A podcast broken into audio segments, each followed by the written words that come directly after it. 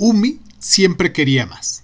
Paulo Coelho. Cierra los ojos, cierra los ojos, cierra los ojos, cierra los ojos. La belleza de las historias reside en que, a través del tiempo y del espacio, van adquiriendo diferentes versiones y pasan a pertenecer al inconsciente colectivo.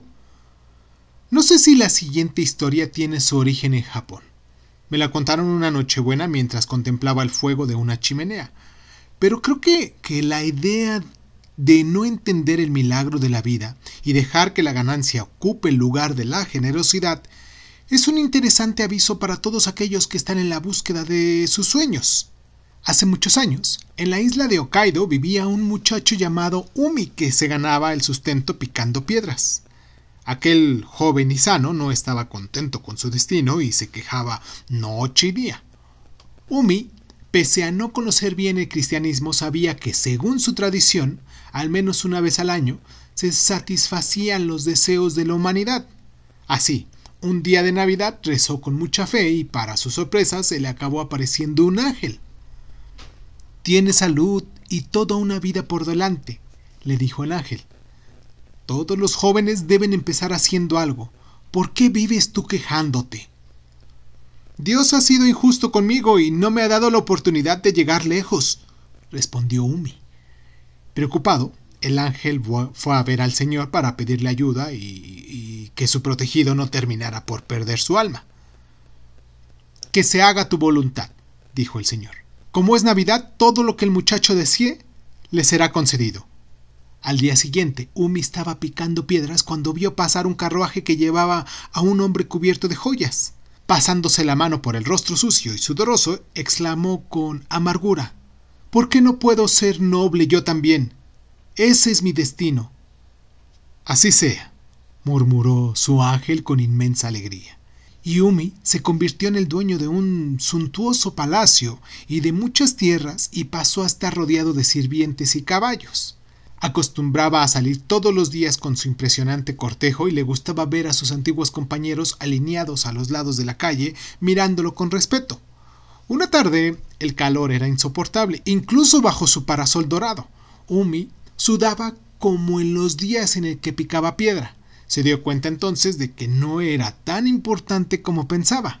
Por encima de él había príncipes, emperadores, y más alto estaba todavía el sol, que no obedecía a nadie, pues era el verdadero rey.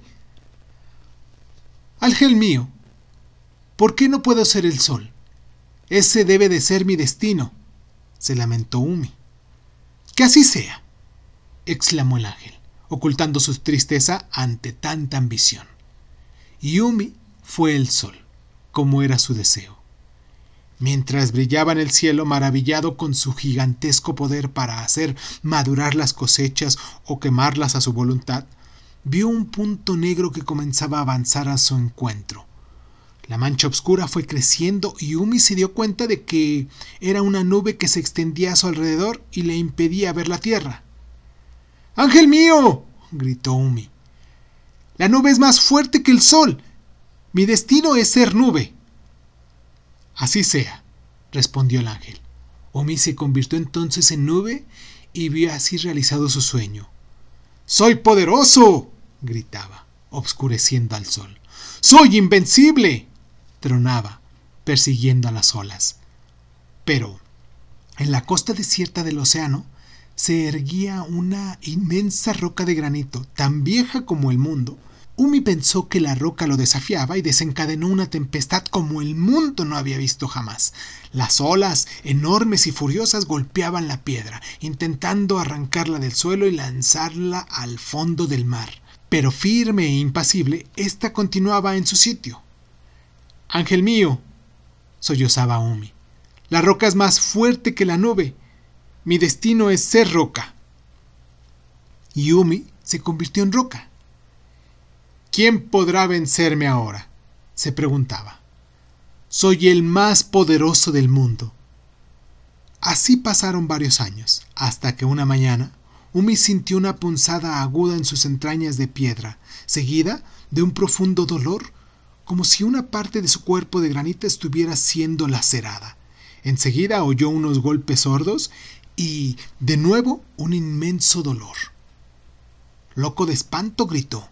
Ángel mío, Alguien está intentando matarme. Tiene más poder que yo. Quiero ser como él. Así sea, exclamó el ángel, llorando. Y así fue como Umi volvió a picar piedras. Paulo Coelho, 2003